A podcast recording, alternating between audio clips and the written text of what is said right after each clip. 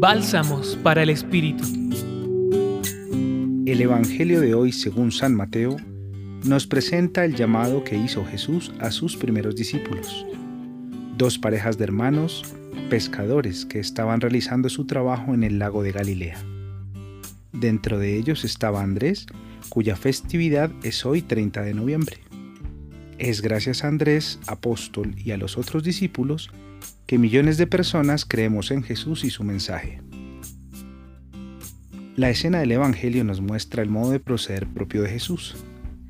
Él toma la iniciativa y llama.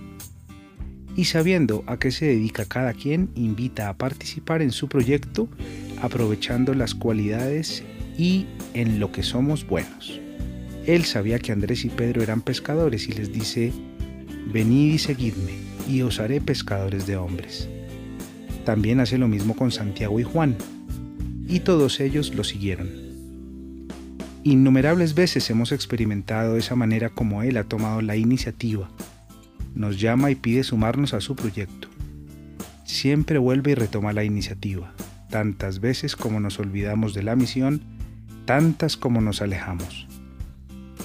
Es evidente que nos recibe con brazos abiertos para que más afectándonos positivamente por su llamado, y dejando que Él sea quien, conociendo nuestros dones, talentos y lo que más nos moviliza en la vida, guíe nuestros deseos para que podamos servir más y mejor en nuestros contextos cercanos y transformemos tantas realidades de injusticia, intolerancia, vacío, soledad, desconfianza, enfermedad, sin sentido que hoy existen.